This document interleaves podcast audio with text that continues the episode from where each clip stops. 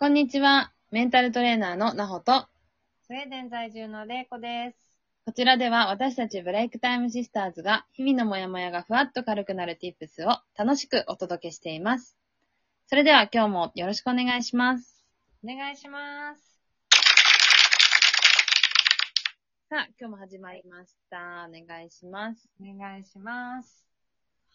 えっと今日、東京は昨日、昨日すごい大雨で、うんうんうん、うん。で、まあそれもあってか、今日も朝晩がすごくかなり寒くなってきたんですけど、うんうん、何度くらい？だいたい10度以下で、まあ、本当朝晩はこれから6度、7度ぐらいあー、で、になっ一桁になってきたのね。てきましたね。まあちょっと日中は結構暑いんで、まあ例年に比べると結構秋なのに暑いかなっていう。なんか、あったかい、ね、感じだよね。ね、すごい暖かいですね。なんかもう本当夏まではいかないけど、すごい日差しが強くて。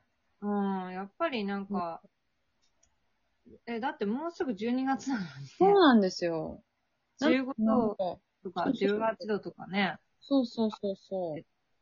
なんかそれはそれでちょっと心配になっちゃうけどね。そう、なんか一日の中で気温がこれだけ差があると、うん。結構やっぱ風邪ひきやすかったりするのかなっていうのと、あとやっぱ服装選び間違っちゃったりするそうねっ。て思いました。う。うんん。なんかねうん、スウェーデンは、うん。ちなみに最高気温は1度ぐらいなんだけど、1度。最高気温が最低じゃなくて。もうなんか上がんないんだよね。うん日がさ、今マックスに暗い時期に向かっていてう、んうんあと1ヶ月もしない12月20日ぐらいまでの間に、うん。だから、それまでが一番1年で暗い時期なんだけど、うん。もう3時半ぐらいでも暗いもんね、今。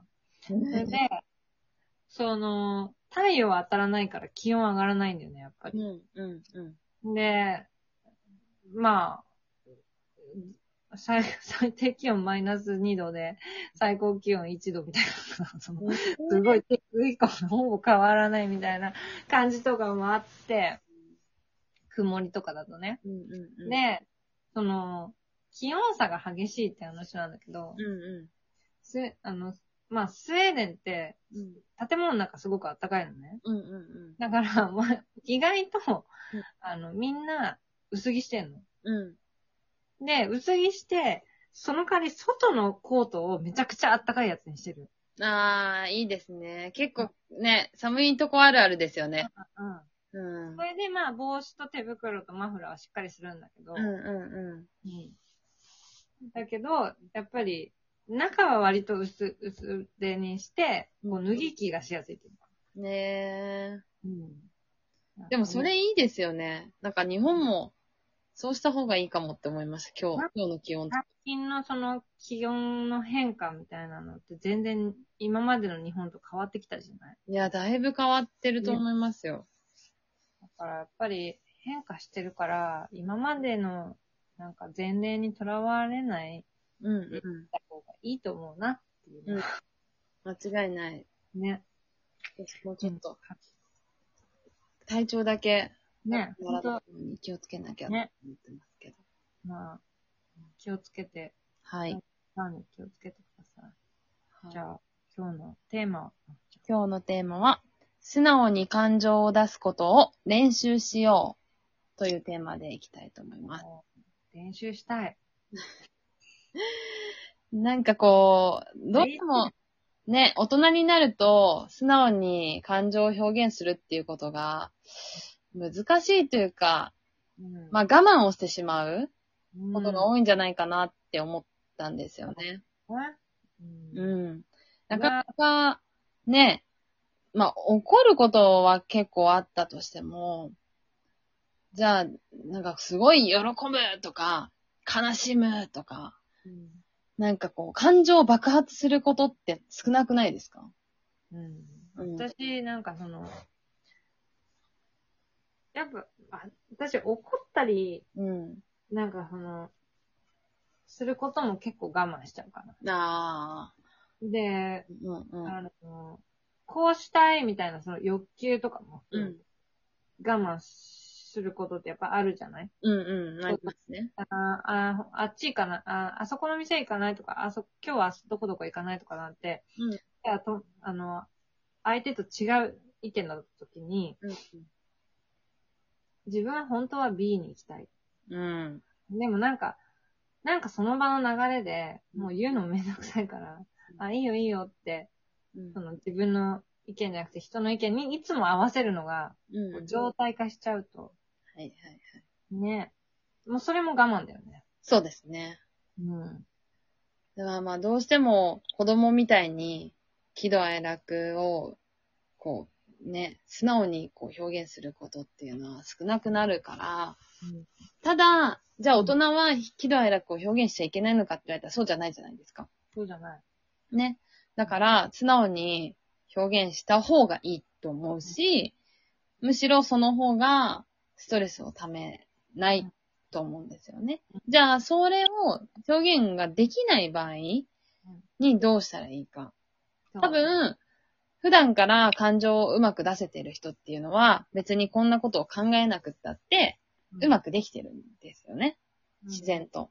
うん。だけど、普段、まあ、それこそ、あの、育児に追われてるお母さん、お父さんだったり、なかなかこう、人に感情をうまく表せ、なんかこう出すことができない人だったり、多分、少なからず日本にたくさんいて、日本だけじゃないですけど、海外にもたくさんいて、多分そういう人たちは、じゃあどういう練習をしたらいいのかっていう話を今うん。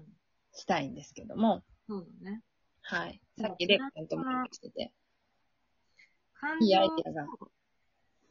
感情を出すことをやめすぎちゃうと、うん。何が起きるかって、うん。もう簡単だよね、もう。もう、無感情になるってことはもう、鬱になるよね。うん。鬱完璧に鬱になる。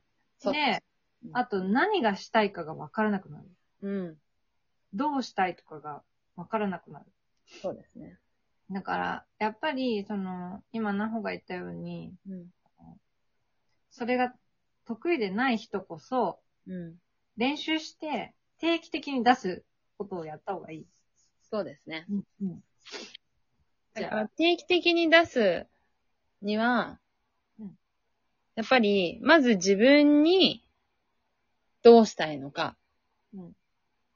何がしたいのかっていうことをうん。問うっていうこと。そうだね。うん。それをするっていうことが、一番手っ取り早いっていうか、うん。自分は何したいの？どうしたいの？今どう思ってるの？っうん。ていうことをうん自分に聞いてあげるっていうこと。そうだね。ん。で、その時のコツは？コツ。コツは、もう、聞いた時に、まず、うん例えば、なおちゃん今日どう思ってるの、うんどんな気持ち？みたいな。うんうん。でもまあ、これはなほが聞いてるってことで、うんうん。なほちゃんどう思ってるの？って言ったら、まあ、今日は、なんかこういう嫌なことがイライラして、とかね。いやああで、じゃあそう、そしたら、オウム返しをちゃんとしてあげるっていうことですよね。うん。あ、こういうことがあったんだね。うん。イライラしたんだね。レイコさん、辛いことがあったんだね。って。そう。辛いことがあったんだねって、ね。その時にさ、うんいや、それはさ、ナホが悪いよ、レイコが悪いよ、みたいな、その否定は、もう絶対ダメ。ね、うんとにかくオウム返しでいこまずは自分に問う。う。うん。で、問って、自分がイライラしたとか、辛かったとか、まあ楽しかったでもいいけど。うん。うん。それをちゃんと、もう一回自分で、オウム返ししてあげる。そうすれば自分に入ってきますよね。あそう、自分はこういうことで悲しかったんだ。うん。こういうことで喜べたんだ。うん。こういうことで楽しかったんだ。うん。辛かったんだっていうことが、うん。早く理解できますよね。そうだね。うん。なんか、あの、私、最近ちょっとそれをやるようにはしてるんだけど。うんうんうん。いいことですね。うん。なんか5分でもいいし、寝る前でもいいし、あとね、お風呂の中とか、うん。まあ、ね、人と一緒に暮らしてる人は、なんか一人になれる場所を見つけて、うんうん。一人暮らしの方はなんか、まあ当然もう、大いにやってもらって、うん。理想的だし。そうそうそう。でなんか、その時にあれですよね。うこう自分のかが、あの、顔を見て、ん。うん、そうだね。鏡を前に置いて言ったりとか、うんまあ別に鏡じゃなくても恥ずかしかったら、うん何でもいい。こう、なんかこう人形でもいいけど。でもい自分を見立てるのでもいいし、うん。なんか私はこう手をこうやって自分の胸の前にこうやってやって、うん。目玉の親父みたいな自分、ミニチュアの自分をいると仮定して、うん。あの、話してる。うん。怪しいとしか思えないんだけど、でも一人だからいいじゃん。いいですよ。全然やって。むしろ、やっぱこう、鏡に映したり、自分がそこの前にいるって、自分じゃない自分を映し出して、うん今自分はこう思ってるんだな、うん。こういう感情があるんだなっていうことを知ることが、きっとその感情をこうコントロールするためにはすごく必要なことだと思うんですよね。成仏させてあげてね。うん。うん。じゃないと、同じことでまた悩んだり、で、何に悩んでるかもわかんなくなっちゃったりとか、するから、ねで、次に、次に新しいことを始めようって思っても、多分また同じ、こう壁にぶち当たったりすると思うんですよね。だったら、しっかりとそこで自分の感情を知る。で、自分はどういう時に感情が動く人間なのかっていうことを理解するっていうことは大事ですよね。はい。はい。今日はこんなところで終わりにしたいと思います。ありはい。ありがとうございます。がとうございます。このトークを聞いていいなと思った方は、いいねやネギスタンプをしていただけると嬉しいです。レイクタイムシスターズにお悩みを相談したい方は、ぜひウェブサイトからお申し込みください。今日も聞いてくださりありがとうございました。ありがとうございました。